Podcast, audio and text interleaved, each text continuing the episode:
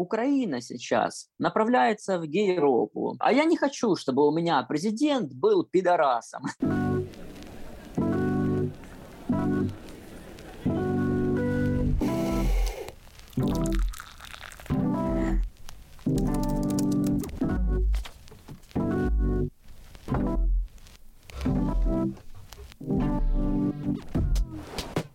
Всем привет!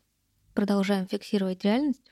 Перед вами просто история Луганска, рассказанная человеком, который считает, что не выбирает никакую из сторон. Его зовут Саша, это учитель, он вырос в Луганске, он уезжал оттуда ненадолго, когда была очень сильная стрельба в 2014 году, но потом он вернулся и с тех пор все время живет в Луганске. Он плохо понимает, какая сторона чего просит, чего просила и как развивались события но он очень хорошо понимает, как это повлияло лично на него, как это повлияло на человека, который не выбирал никаких событий. Ни в 2014 году, ни до этого, ни после. Он просто жил дома и просто в 2014 году проснулся, а территория, на которой он живет, теперь называется по-другому, и в ней действуют другие законы. И он решил просто рассказать, как он это видит для себя, как он видит и видел то, что происходит вокруг него. Значит, на дворе 13 год, примерно октябрь. Ну, тогда я был, в принципе, еще, ну, не то чтобы подростком, ну, таким, чуть больше, чем подросток. Ну, сколько лет? Мне было под 20 лет уже тогда. Смотрю в интернете и вижу, что в Киеве на площади центральной происходит что-то непонятное. То, с чем я еще раньше не сталкивался. То есть я не часто сталкивался с э, какими-то вот такими вот агрессивными митингами, на которых людей били, где выстрелы были, жгли шины и прочее, прочее. Ну, в общем, это меня привело в какое-то вот состояние непонимания, а что вообще происходит, почему такого раньше не было, чем люди могут быть настолько недовольны, что вот они выходят в центр столицы Украины и так вот агрессивно что-то просят. Ну, что они именно просили, мне не особо было интересно, сразу скажу. Мне просто непонятно было, почему люди не могут договориться без физических каких-то воздействий. Наступает где-то февраль 2014 года примерно. У нас в Луганске есть такие две площади небольшие. Вот эти вот две площади, они разрезаются центральной дорогой, улицей Советской. На этих двух площадях было, ну, как-то каким-то образом образовались два митинга. На одной стороне э, стояли люди с украинским флагом, на другой стороне люди стояли Э, с российским флагом. Я не особо понимал, зачем это, к чему это, в чем суть этих двух митингов. Я понял потом, когда уже разобрался, что это все из-за Крыма было, что из-за того, что Крым вот так вот легко вошел в состав России, то у нас люди очень вдохновились этим и тоже подумали, ага, вот если у нас образуется какой-то референдум, если его кто-то организует красиво, э, юридически достоверно, верно и так далее, то и мы попадем в Россию. А там как бы зарплаты повыше, чем в Украине, вроде бы страна побольше, ну и как бы Россия великая держава, как говорят. Э, люди в это поверили и, собственно, ну вот вышли на такой вот митинг. С этого, грубо говоря, все началось именно в Луганске. Сначала это были вот такие вот два митинга, просто, грубо говоря, разговорные митинги. Ничего такого агрессивного там не наблюдалось. Э, потом, ну то, что я помню, э, начали распространяться слухи, что уже происходят какие-то массовые драки в центре города, что люди уже начинают потихонечку надевать на себя балаклавы, потихонечку брать какие-то штакеты в руки, какое-то травматическое оружие, и потом там были какие-то стычки в городе. И я часто на маршрутном такси, когда проезжал, видел в окно, как люди ходили с палками, там, с битами, каким, ну, с чем-то еще. Ну, тоже ничего такого прям серьезного не было. То бишь не было никакого нарушения государственности в городе. Потом где-то, вот я точно не помню числа, э, конец марта примерно, я проезжаю на маршрутном такси мимо СБУ. Служба безопасности Украины. И смотрю, там тоже образовался какой-то митинг. А, кстати, возвращаясь к вот этим вот двум митингам, которые были на вот этих вот двух площадях, люди, которые были с русским флагом, а их было ну, подавляющее большинство, они попросту перешли на другую сторону и людей с украинским флагом прогнали. Вот, возвращаюсь я к СБУ, смотрю, а там на тротуаре такая небольшая группа сформировалась из бабушек. Ну, бабушки, дедушки, пожилые люди, в общем. Было их примерно, ну, человек 50, может быть, 100. Такое очень небольшое количество. Они что-то там кричат, что-то возмущаются. Возле них стоят люди, несколько человек в военной форме. И все, я на маршрутке проехал, больше ничего не видел. Проезжаю через, ну, где-то дней 5, может, недельку. Вижу, как стоит человек ну, уже 300, наверное. Взрослые люди там уже стоят, мужики какие-то такие, ну, такая рабочая сила. Их взгляд выдает в них какого-то такого типичного шахтера или ну, человека, который трудится своими руками. К слову, шахтеры у нас получали вроде бы не сильно много и не сильно мало, но, тем не менее, им очень часто задерживали зарплаты. Часто у нас прямо на шахтах были митинги, только я уже сейчас не вспомню, это до ЛНР или после уже. Проходит еще одна неделя. Ну, в цифрах я уже, здесь уже нереально было людей посчитать. Было примерно, ну, тысяч 15, наверное, около СБУ собралось людей, ну, огромнейшее количество просто. За сутки до этого э, в СБУ, ну, обычные мужики собрались тоже камнями побросали в СБУ, забежали туда с палками и, ну, собственно, начали там все крушить. Окна там побили немножечко. И вот то, что я еще помню, сначала в СБУ находились, ну, там человек 20 примерно людей, милиционеров, которые охраняли это здание. Ну, 20 человек против огромного огромнейшей толпы, это, понятно, ничто. И, само собой, что милиция, она мирно, без сопротивления вышла из э, здания СБУ, и вот у меня прямо перед глазами стоит вот эта картина, где кто-то кричит «Милиция с народом! Ура!» И дальше вот последующее время, это время, собственно, жизни возле этого СБУ. Там образовался такой митинг, не митинг, ну, в общем, огромная толпа там уже ночевала. В общем, митинг, который продлился, ну, на месяц, может быть. А чего просили люди? Которые собирались у СБУ? Ну, именно как просьбы никакой не было. Ну, это, как я понимаю, это было просто вот отделение Луганска от э, Украины и присоединение к России. В Харькове пытались тоже, но в Харькове не получилось. Там быстренько тех, кто пытался государственность подорвать, эту их, э, ну, собственно, забрали куда-то. И вот, собственно, тогда я впервые услышал слово «сепаратист». Я его не слышал, кстати, ни разу до того времени. Посмотрел в интернете, что это слово значит. Посмотрел посмотрел, что значит хунта, что значит... Ну, это такие самые активные слова того времени, 2014 года, хунта, сепаратисты, фашисты, бандеровцы. И поставили такой открытый микрофон возле дверей СБУ. И каждый человек мог подойти к этому микрофону и что-то сказать. Там, конечно, в первую очередь пускали, э, ну, шахтеров, мужиков таких. Это выглядело, конечно, ну, довольно праздно и очень свободно на самом деле. Так свободно это выглядело, что я на какое-то время поверил в положительный исход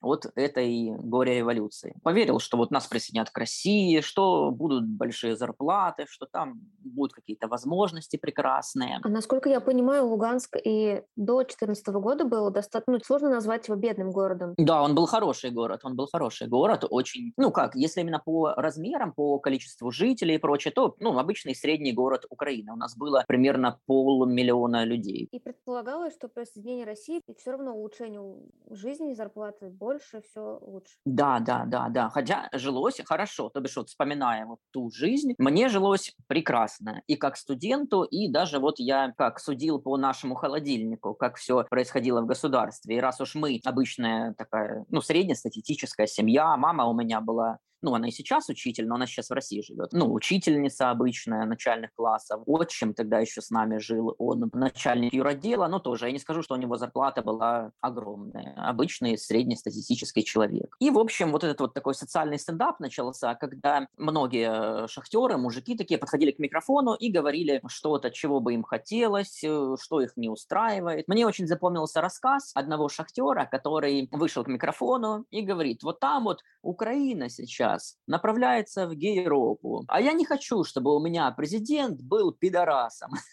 И вся вот эта вот 15-тысячная толпа это слышит, начинается такой массовый гыгык, все начинают смеяться, и это выглядело и смешно, и свободно одновременно, и, и мило, и некультурно, странно. Ну, в общем, у меня такие смешанные чувства были, но, тем не менее, я все равно в большей степени верил в положительный исход.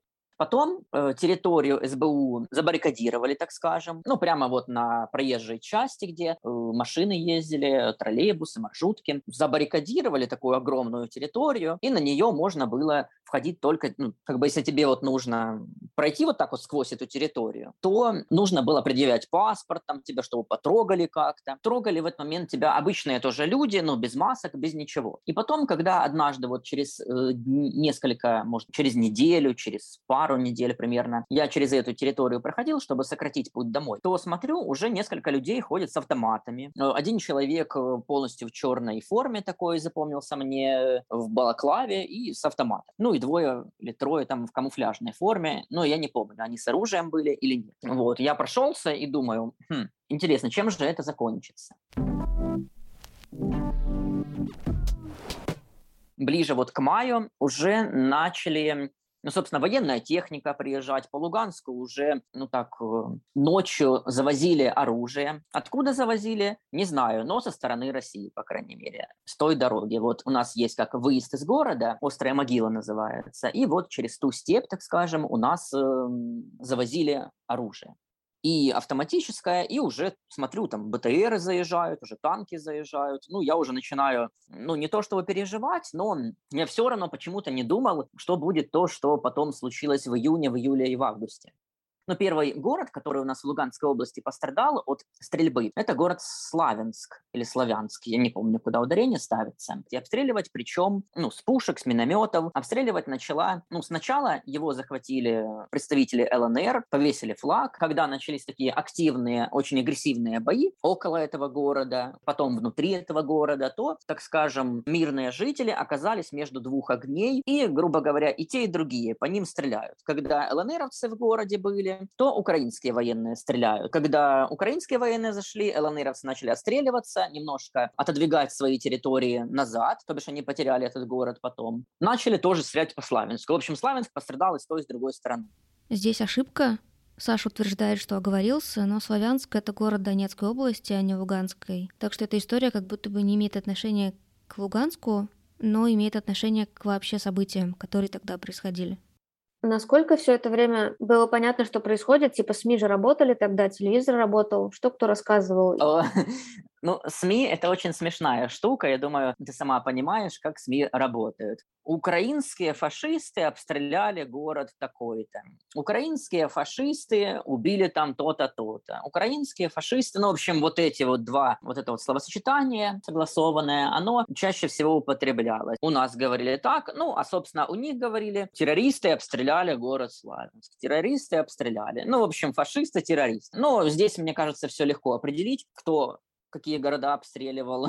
ну, здесь ну, максимально легко понять, если ты не дурачок. Просто если луганские военные в городе, то по ним, естественно, стреляют украинские военные. Если э, город под украинскими военными, то луганские. Но в любом случае те и другие мирных жителей убивали. Здесь, мне кажется, отнекиваться может только или тупой фанатик, или, я не знаю, какой-то искренне верящий человек, что луганский воин не убьет обывателя. Или же могут верить украинские какие-то граждане, что украинский воин ребенка не обидит. Но потом оказалось, что все-таки обижают и те, и другие, и детей, и обычных людей. От просто открытого микрофона до въезжают танки. Как будто очень быстро изменилось, но, я не знаю, риторика должна была. Выступали вообще представители ЛНР на этом открытом микрофоне? Было понятно, кто они и чего они просят? Централизованно просят? Нет, просьбы никакой не было, но э, уже потом где-то вот к концу мая, ну, когда вот Славянск обстреляли и прочее, у нас произошел референдум. Мне даже мама сказала, пойдем проголосуем. Но мама у меня тогда вообще была жестким фанатиком этого всего. Очень радикально на это все смотрела,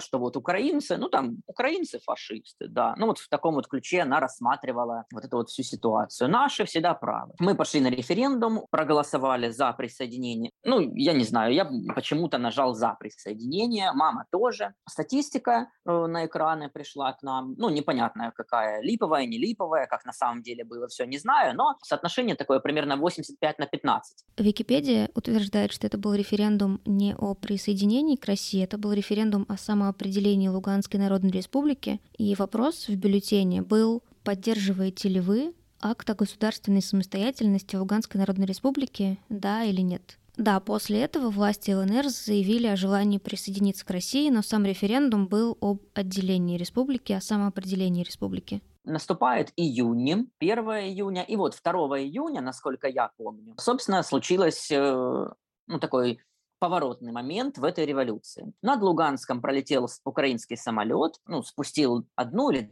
две бомбочки, скинул на территорию, которая находилась возле облгосадминистрации у нас. Погибло человек 8 примерно, машинки там пострадали некоторые, в парке там ветви деревьев немножечко попадали. И тогда уже многие поняли, что, наверное, что-то серьезное будет. Э, мама сразу у меня из школы, ну, она не уволилась, а просто взяла отпуск. Ну и, в общем, мама уехала с моим младшим братом в деревню. С июня ну как, у нас город небольшой, но, в общем, он состоит из четырех районов. Сейчас Каменнобродский, Артемовский, Жовтневый и Ленинский. Вот Каменнобродский район, ну, это такой большой райончик довольно-таки, но он состоит сплошь из э, частного сектора. То бишь там одноэтажные дома, и он выглядит как такая деревня-деревня большая. И по окраинам этого района начали уже стрелять. Потом у нас есть еще окраинка юбилейный э, поселок, и там тоже вот начали стрелять. Потом у нас квартал Мирный. Ну, в общем, по, ко все окраинки начали уже дымиться потихонечку. Выкладывали видео с дымом таким большим, с попаданиями куда-то в машину или просто там в дорогу. Но разрушений прям таких критичных не было. В этот момент, даже в этот момент, когда уже окраины города обстреливали, я все равно почему-то не верил, что будет такой такой вот агрессивный обстрел города, как он, каким он был в, ну, примерно вот середины июля по начало сентября 2014 года. Но вот эти вот все а, обстрелы Луганска примерно вот с 15 июля начали обстреливать уже хаотично. И если вот 15-16 июля 2014 года можно было спокойно, в принципе, на улицу выйти, ну, то бишь не было какого-то такого прям жесткого риска, что ты погибнешь. Э, то бишь были там какие-то бабах, бабах, бабах, там упал снаряд, там, не знаю, километрах 10 от тебя там, то вот где-то вот 17-18 июля, собственно, уже начался такой агрессивный обстрел Луганска, и вот тогда уже я очень запаниковал, вот очень запаниковал, и с 18 июля я уже не выходил на улицу каждые буквально минут 15 обновлялись новости, что там кто-то погиб, там кто-то погиб. Вот 18 июля 2014 года, я помню, у нас есть ну, перекресток э, на остановке Марика. Туда прямо, скажем, у дороги попал снаряд в людей, и тоже человек 8 погибло. И это только в пабликах. А, например, новости, я не знаю, громкоговорители в городе говорили там, обстрел будет такой-то. Ну, была сирена там, часто включали сирену. Сирена меня не пугала, меня больше пугали вот именно бабах-бабах. Но зато потом потом я начал различать, чем отличаются залп и взрыв. То бишь залп — это вот где-то рядышком в какой-то посадке, там, я не знаю, стоят условные там пушки, минометы, которые от нас стреляют. И звук этот, ну, очень громко, очень громко, ну, вот как салют какой-то условный, даже, наверное, чуть громче, чем салют. И очень резко это, то бишь просто бах, и все. Иногда где-то вдалеке слышно эхо вот этого вот э, бабаха, иногда нет. Э, иногда он просто сливается с бабахами другими, с других сторон. И э, вот я уже тогда не выходил дней 10 на улицу. Потом 27 июля 2014 года в мой двор прилетел снаряд, и некоторые медицинские работники поувольнялись, конечно же, и скорая ехала за ранеными и убитыми, ну, так скажем, не очень быстро. И были даже вот случаи, что у нас, я помню вот одну фотографию, есть остановка в Тор Торчермет, как-то так называется. И там на остановке э, валялся мужчина с пробитой головой, и, в общем, писали в пабликах, что уберите человека, пожалуйста, он уже лежит там почти сутки.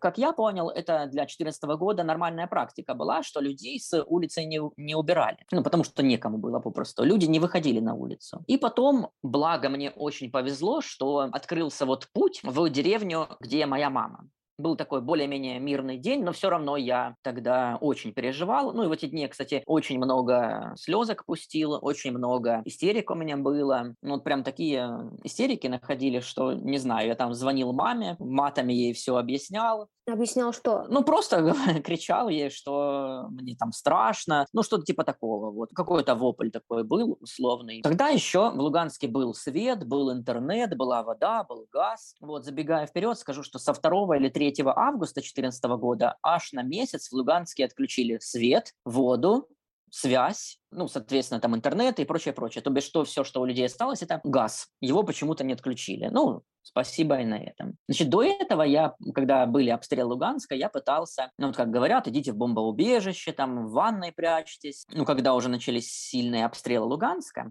я спустился в подвал, который находится у меня в доме. Думаю, сейчас зайду, и там люди, там, не знаю, сидят там с паспортами, э, общаются, ну и, в общем, что-то подобное. Я захожу, там вода капает с потолка, темно, никого нет, мыши бегают, и стены вот так вот прям просто ходуном ходят. И мне так стало страшно тогда от того, что а вдруг снаряд тут попадет, плита каким-то образом закроет мне выход, и я вот буду развивать свою клаустрофобию. И под э, плитами просто погибну. Ну и я, в общем, поднялся к себе в квартиру, думаю, ну, лучше уже дома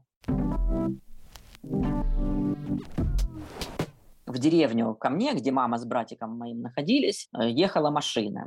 Тоже одни беженцы из Луганска, которые поехали в эту деревню. Деревня Пархоменко называется. И вот мне нужно было одну остановку к ним добежать. Ну, я под э, вот этими вот уиу бабах, бубух, бубух, бубух. Вот, добежал еле-еле, сел в, маш... в машину в эту, и мужчина, ну, он едет, его жена или невеста, я так и не понял, ну, и я. И он говорит, надо на заправку заехать, заправиться. Говорю ему, они уже не работают, они уже дней, ну, неделю как точно не работают. Мы подъезжаем к одной заправке, он выходит, подходит, ну, это там как, они находятся очень-очень близко друг к другу. Вот, одна заправка, потом идет ну, там небольшой пустырь, стена такая, э, еще один небольшой пустырь и другая заправка. И когда мы на эту заехали, он, э, водитель этой машины, подходит к двери этой заправки, дергает, она закрыта, я думаю, ну, а я что говорил? В этот момент раздается свист и бабах громкий. Я тогда не испугался, вот совершенно. Я просто наклонился в машине, он прилег вот на территории этой заправки, в которой мы находились, э, жена, невеста его тоже прилегла в машине. В общем, тишина такая через 3-4 секунды. Он забегает в машину, садится, заводится. Вот эту стену проезжаем, и вот эта вот вторая заправка, она горит.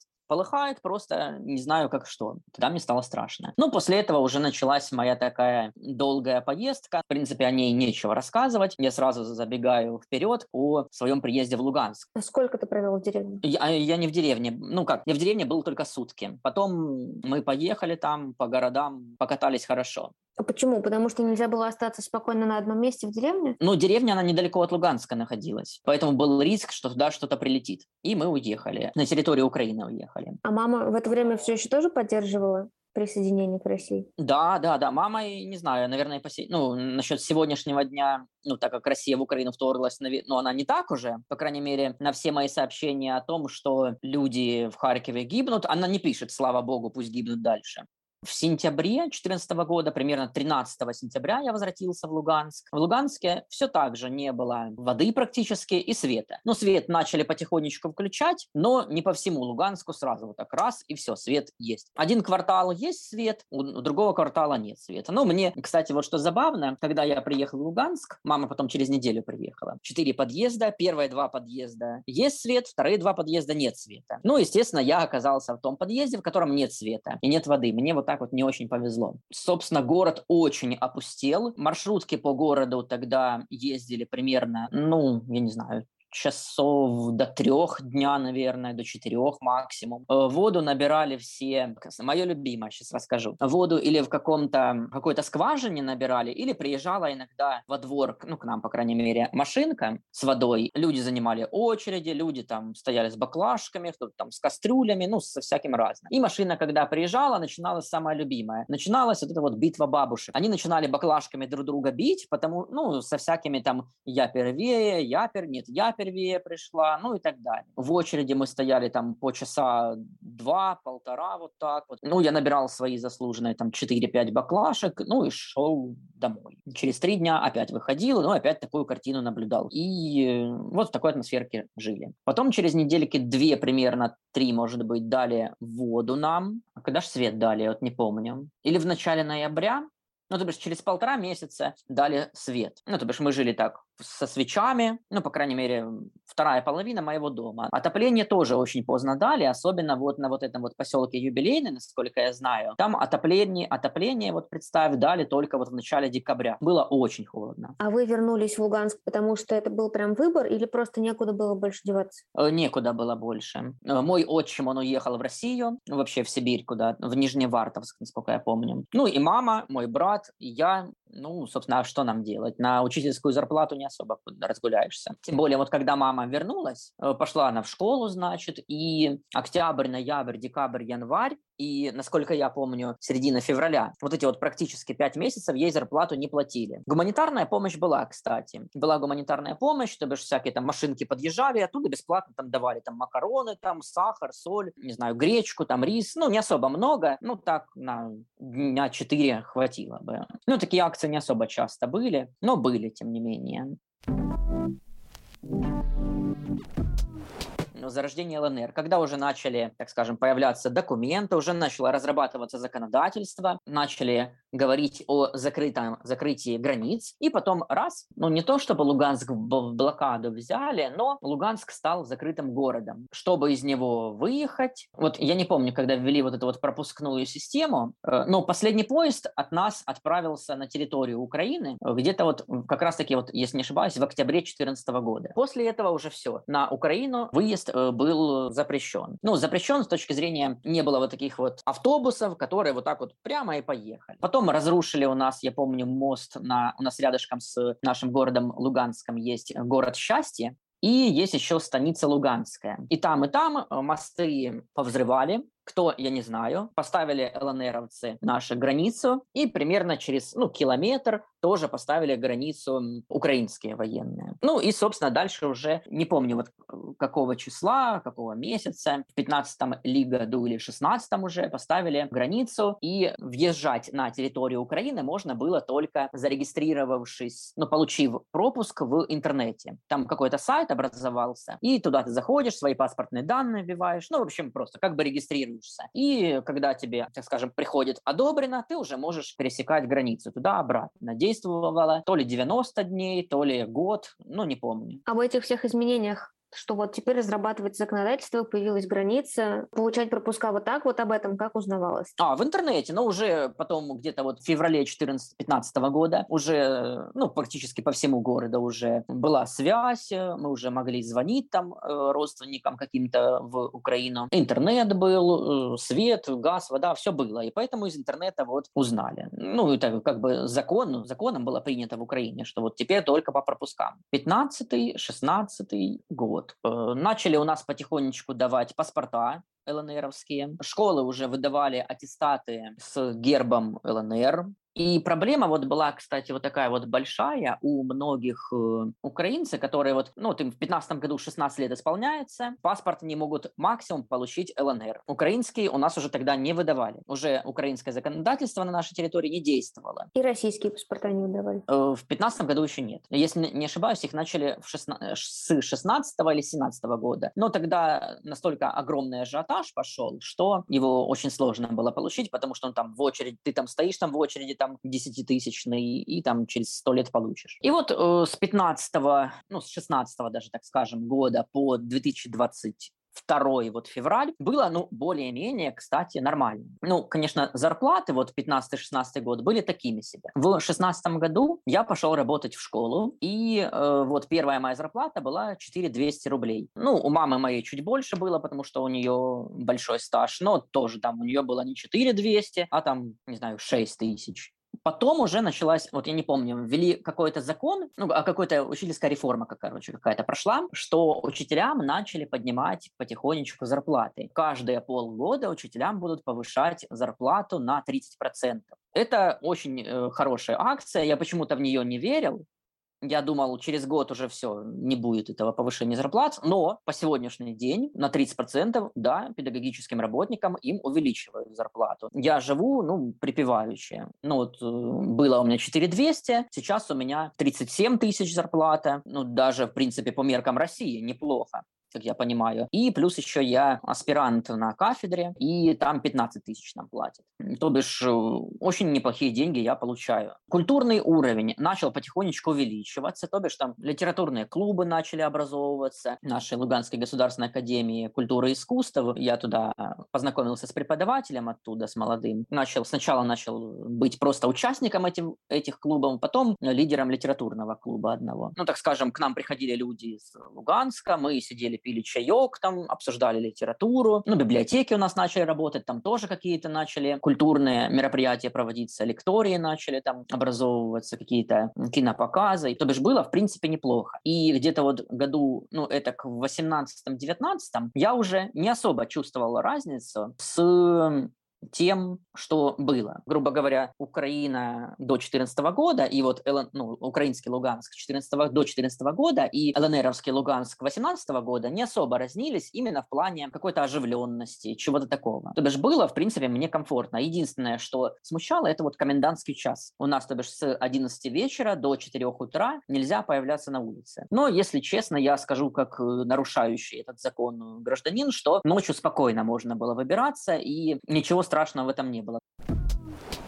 Возвращаюсь назад э, к октябрю 2014 года, потому что вспомнил одну ситуацию. Ну, в общем, у меня было пару друзей, с которыми я тогда мог видеться. И вот однажды такая ситуация приключилась забавная. Э, мы собирались в троем или в четвером посидеть, э, вино попить. Договорились в определенное время встретиться, и я вспомнил, что в это время я должен в своей школе получать гуманитарную помощь. Я слишком долго там в очереди стоял, и я уже решил не идти к моим друзьям. На следующий день я начал звонить этому своему другу, и так ему и не дозвонился. И на протяжении недели я не мог ему дозвониться. Э, ну, не то, что не отвечает, у него выключен телефон. И потом, через неделю он отвечает, меня держали неделю на подвале ополченцы, избивали там, и, ну, он мне там вкратце рассказал, ну, и говорит, приходи в гости. Я почему-то подум, подумал, что он там сказки какие-то рассказывает, но это было настолько неправдоподобно звучало. И я пришел к нему домой, и он мне рассказывает, в общем, всю эту ситуацию, что теоретически могло и со мной произойти. Они сели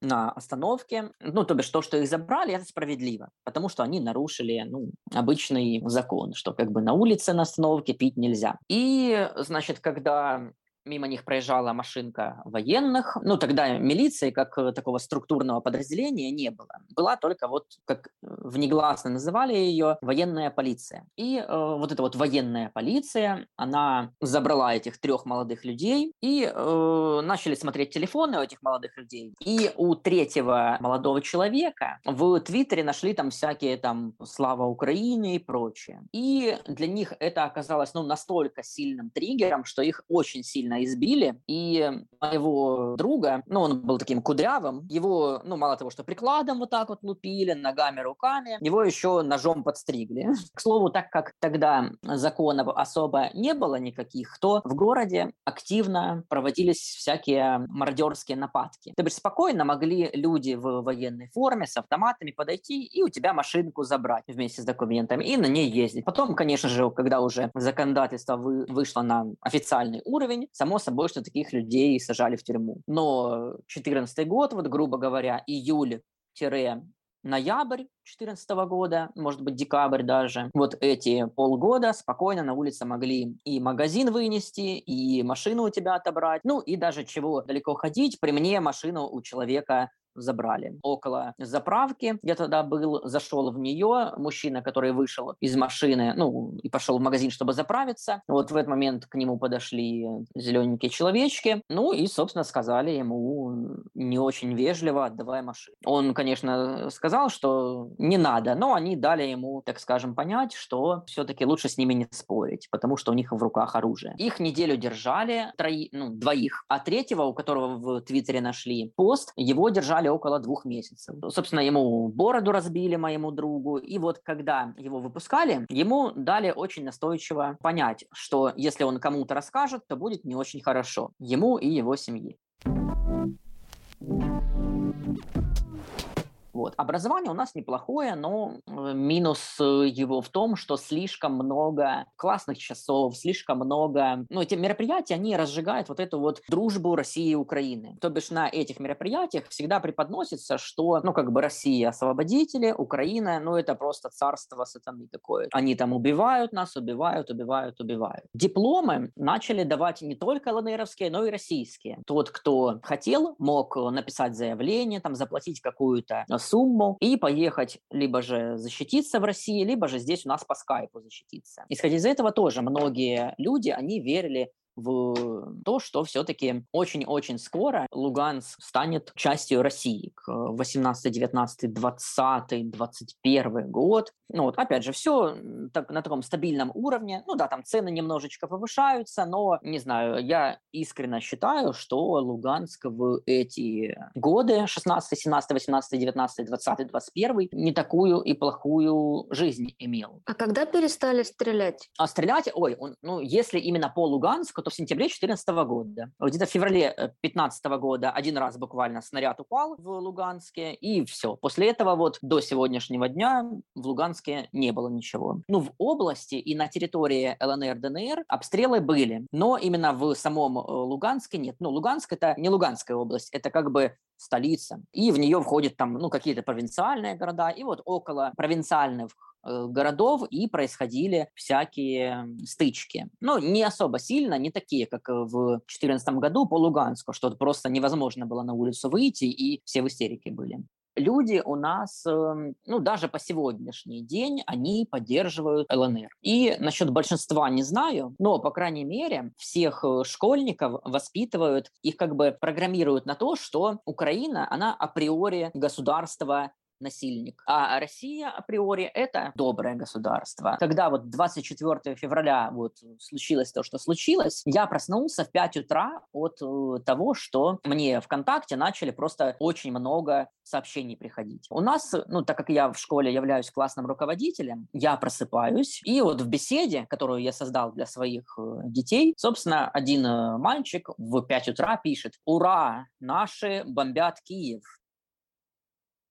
На ненависть уже многие наши подростки, молодые люди, и в особенности те, кто в 2014 году что-то потерял, или просто глупые люди, они уже запрограммированы. Многие блогеры, идиоты какие-то, пишут вот эту вот фразу «Донецк и Луганск 8 лет бомбили. Где вы раньше были? Почему вы молчали?» Ну, во-первых, скажу так, что если нас бомбили, тем более я как житель этих городов и видевший все воочию, скажу так, что во мне ненависть не произросла, и я ни в коем случае не хочу, чтобы обыватель Харьковский, Киевский, страдал и погибал. И то, что сейчас люди не молчат, а говорят, о том, что война это плохо, это наоборот хорошо. Это не значит, что если тогда, когда нас бомбили, люди молчали, то и сейчас должны молчать. Вообще ни в коем случае. И тогда должны были люди говорить, и сейчас должны говорить о том, что война это плохо. Само собой, что мы, обыватели, вообще ничего с этим не поделаем, и я искренне считаю, что сколько бы культурные деятели по всему миру там не проводились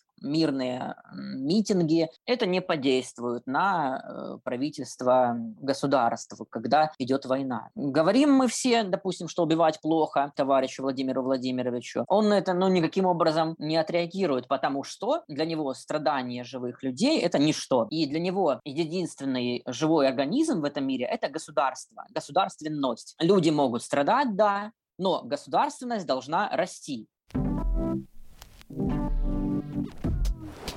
С 24 февраля у нас проходит такая вот мобилизация. И причем настолько активная мобилизация, что людей попросту забирают с улицы, к ним подходят вот зелененькие товарищи, садят их в автобус и, собственно, все. До свидания. Э, ректор нашего института Жанна Марфина, она э, депутат. И она, особенно вот сейчас, находит в военной форме. Ну, в общем, такая, не то чтобы поехавшая женщина, но пытающаяся вот сделать так, чтобы что-то представлять в нашем государстве. Она создала в педе в нашем мобилизационный пункт. Ну, люди приходят, могут спокойно там пойти в армию, если хотят. Вот, если не хотят, тоже пойдут. Некоторые мои друзья, уже месяц прошел, они ни разу не были на улице. Они боятся подойти к окну, боятся подойти к балкону. Но я хожу на работу. Мне очень одиноко дома находиться на самом деле. Я хожу на работу и там какую-то оживленность чувствую. И вот с моей кафедры, я не знаю, как по другим кафедрам, но с моей кафедры забрали одного молодого парня,